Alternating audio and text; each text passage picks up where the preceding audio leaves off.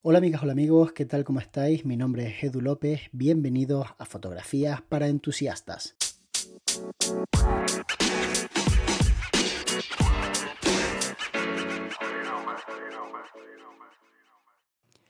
Hay muchísimas maneras de grabar un podcast, hay muchas formas diferentes de llegar al mismo destino, pero yo después de casi un año grabando, estamos ahora mismo pues finalizando noviembre, creo que la mejor manera de grabar el podcast es encontrar el equilibrio entre calidad y volumen. Es decir, no intentar que cada podcast suene al 100% de tu capacidad. No intentar que cada tema sea perfecto, que no te equivoques en nada. Porque si tú intentas llegar a ese punto de perfección, de exactitud, vas a tardar tanto en hacer cada episodio que es literalmente imposible que hagas uno al día si además estás haciendo otras cosas en tu vida. En principio, lo importante es que aceptes que te vas a equivocar. Y no es fácil aceptar que te vas a equivocar. Porque hay momentos en los que dices una palabra maldicha y tienes que repetirla y jode muchísimo. Hay momentos en los que el espacio que dejas de tiempo desde una frase a otra es un poco más larga de lo normal porque has tenido que pensar y jode muchísimo. Y hay momentos en los que sencillamente estás grabando y de repente, pues por lo que sea, hay un sonido, se te cae el teléfono que estabas revisando tus notas, se te cae sobre la mesa el teléfono o te suena un mensaje, el típico ping del WhatsApp, porque no lo pusiste en silencio, porque te equivocaste. Y entonces también jode muchísimo. Pero tienes que aceptar que eso va a ocurrir porque si no es imposible que tengas éxito en el mundo del podcasting, porque esto no es una película, no tiene que ser la perfección, lo que tienes que ser diario o semanal, tiene que ser natural, y además yo creo que la gente tiene mucha tolerancia a ese tipo de pequeños fallos. Entonces, de la misma forma que la gente acepta eso, la gente acepta que el sonido no sea perfecto. Ahora, hay unos mínimos, obviamente hay unos mínimos. Para mí, por ejemplo, grabar con los auriculares del iPhone no es una opción, porque suena muy enlatado, no me gusta cómo suena. Grabar directamente desde la aplicación de Anchor hace que los podcasts suenen bajos, que se les escuche a menor volumen de lo que se les debería escuchar.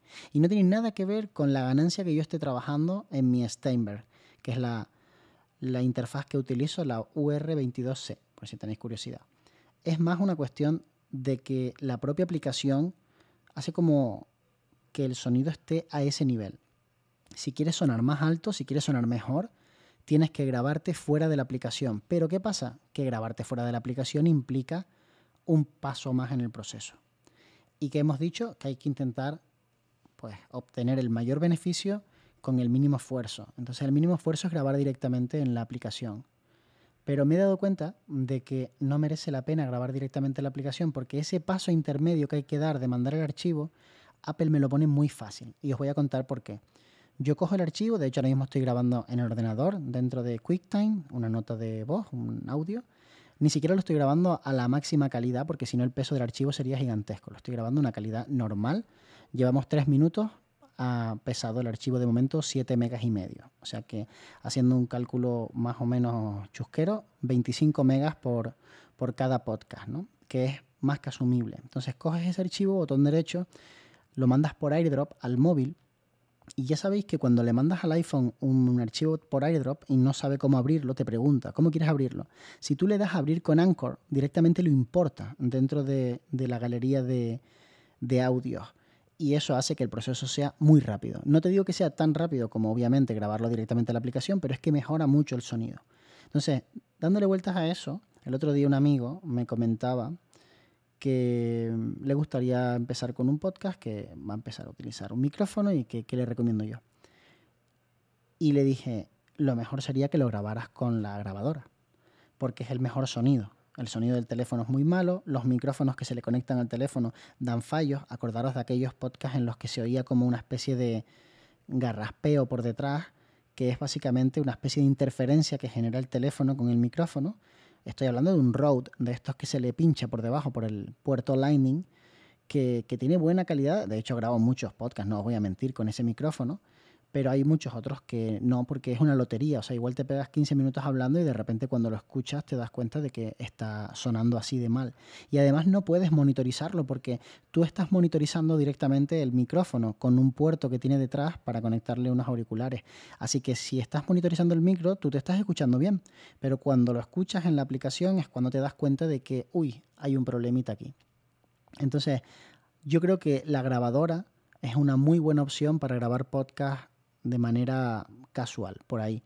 Y de todas las grabadoras, la más que me gusta, por el tamaño que tiene, es la chiquitina, que es básicamente la mm, Zoom H1N. Me fascina esa grabadora, es súper pequeña, os la recomiendo muchísimo. Es súper, súper versátil, graba con un sonido con una calidad brutal.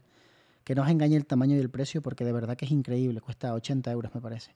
Se le puede poner un dead cat por fuera, que se lo he comprado creo que en Amazon o en AliExpress, y el Dead Cat ya sé que no se cuele nada de viento, ya puede haber un tornado que no, no, se va a colar porque es enorme. También se le puede poner esponja. ¿Sabéis cuál le estoy poniendo? Estoy poniendo la del, la del micrófono este que me inventé, la, de, la del Wireless Go Kit Interview.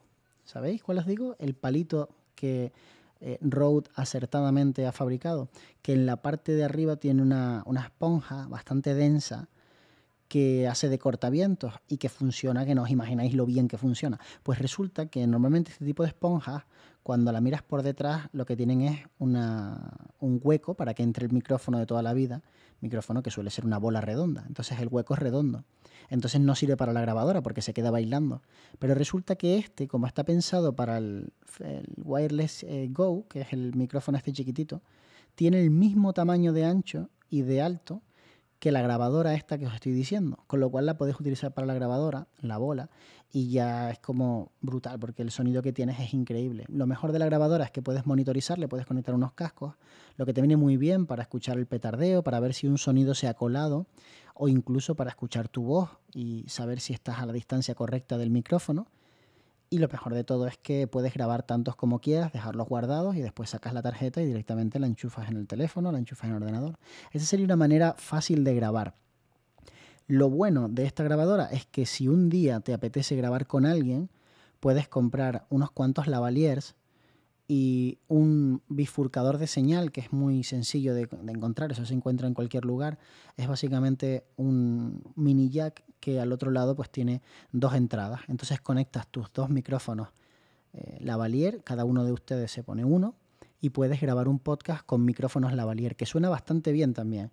Los micros lavalier si están bien colocados y la situación es buena a nivel de audio, o sea, estás en un lugar agradable, en donde no va a haber mucho reverb y tal, se va a oír muy bien y vas a poder hacer un podcast fantástico. Por ejemplo, en un lugar como, no sé, una cafetería donde no haya gente, en una terraza, sitios así, porque el lavalier excluye mucho el ambiente. Y yo creo que tampoco molesta el hecho de escuchar un poco de ambiente en un podcast, cuando, sobre todo cuando es entrevista. Cuando es entrevista y dices sencillamente, hoy estamos tomando un café con fulanito, pues ese sistema es muy barato y muy efectivo. Otra posibilidad que está muy bien es la que yo estoy utilizando ahora mismo, que es el micrófono de Shure, el MV7 se llama. Acaban de sacar una versión nueva que le han quitado la parte USB y le han abaratado bastante. Cuesta 170 y pico. El mío costó 100 euros más, 110 euros más, algo así. Y la verdad es que eh, está muy bien ese micrófono, pero ya tienes que tener grabadora para conectarlo o una interfaz para poder mandar esa señal que es eh, análoga al ordenador. Lo que te quiero decir con esto es que hay muchísimas formas de grabar un podcast, hay muchísimas maneras de eh, ponerte a, cotorrear eh, delante de un micrófono. Todas son válidas, pero el sonido es importante. Yo entonces creo que lo mejor es que tengas un sonido que no tengas ni que filtrar, que es lo que hago yo.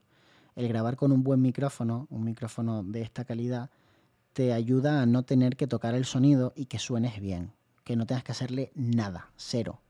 Eso es lo importante. Porque imagínate que tuvieses que coger cada podcast y estar mirando exactamente dónde grite un poquito más, dónde grite un poquito menos para equilibrar el sonido, para ponerlo a la altura correcta, para filtrarlo, para meterle un compresor. Son demasiadas cosas y al final no vas a hacerlo. Al menos no vas a hacerlo todos los días. Y la verdad es que un podcast diario es un proyecto interesante. Yo después de llevar, pues, ya os digo, casi un año, os puedo decir que es una plataforma que realmente no ha crecido tanto, se ha mantenido muy estable en, en personas que lo escuchan, pero es un buen número, ¿sabéis? Son 700 personas que lo escuchan diariamente. La verdad es que, si lo piensas, tengo más visitas en el podcast que en el canal de YouTube. Lo que pasa es que son las mismas personas, pero en realidad, el número de visitas, he tenido más visitas en el podcast, digamos por 200 y pico mil, que en el canal de YouTube en un año. Lo que pasa es que YouTube se te puede hacer viral y yo creo que el podcast no. Yo creo que el podcast para que se haga viral tiene que estar en YouTube. Entonces, si estás pensando en emprender un negocio dentro del mundo del podcasting, valora que no solamente metas la voz, sino que también lo grabes en vídeo. Para grabar un podcast en vídeo tienes que tener tres cámaras, si lo quieres grabar en plan perfecto. Entonces, una de las cámaras enseña a los dos invitados, o a los tres invitados, y la otra cámara apunta en primer plano a cada uno de ellos, de forma cruzada. Es decir, la persona tiene a su izquierda o a su derecha una cámara que apunta al otro invitado, para que dé la sensación de que estás de una forma presencial en el podcast, o sea, como si tú estuvieras sentado y les estuvieras mirando. Mi podcast es favorito, que se llama Roberto MTZ, el podcast se llama Creativo, por si queréis buscarlo, es un chaval mexicano que es ingeniero de sistema, vamos, lo que en España se llama informático. Y el tipo ha diseñado un programa que cuando la persona habla, la cámara switchea directamente a esa persona en el software. De tal forma que él no tiene ni que montar el podcast, sino que automáticamente la cámara club, cambia de persona, ¿no? Lo cual es increíble, pero claro, él es ingeniero. Lo bueno de los podcasts es que no tienes la barrera de, la de, de, tener que estar con la persona. O sea, existen en Internet un montón de sistemas para poder grabar muy bien con otra persona un podcast. Yo cuando he grabado con alguien en plan que quiero hacerlo bien y esa persona tiene micrófono, lo que hago es pedirle que utilice un buen micrófono y nos llamamos por videollamada, nos ponemos auriculares, pero los dos en realidad estamos registrando el sonido en grabadoras o en el ordenador. Después me pasa su sonido y lo mezclo y suena perfecto, es como si lo tuvieses delante. Eso está genial. También está genial las conversaciones a través de una plataforma tipo Zoom o tipo la que yo tenía para hacer los directos en YouTube que se llama StreamYard. Hay un montón de formas de hacerlo. Y no solamente los podcasts están bien para vosotros o vosotras, sino también para vendérselos como proyectos a empresas con las que estéis trabajando que pueden utilizarlo como una herramienta de comunicación para crear contenido. Por ejemplo, si tienes una empresa amiga que sea una agencia de comunicación y sea grande, venderle un podcast es bastante fácil. Y dentro de la empresa va a haber un montón de perfiles súper interesantes con los que vas a poder hablar de un montón de temas que les vienen muy bien porque les dan credibilidad, les dan visibilidad y hacen que de alguna manera pues estén creando contenido propio. Es muy fácil vender un podcast porque realmente el material que necesitas no es tan caro. O sea, un podcast con 2.000, 2.500 euros de inversión, tienes un podcast 100% profesional. Y la verdad es que es poco dinero. O sea, piénsalo, es una grabadora, unos cuantos micrófonos, tres cámaras, tres trípodes y ya, a grabar tarjetas y baterías o powerbanks y listo.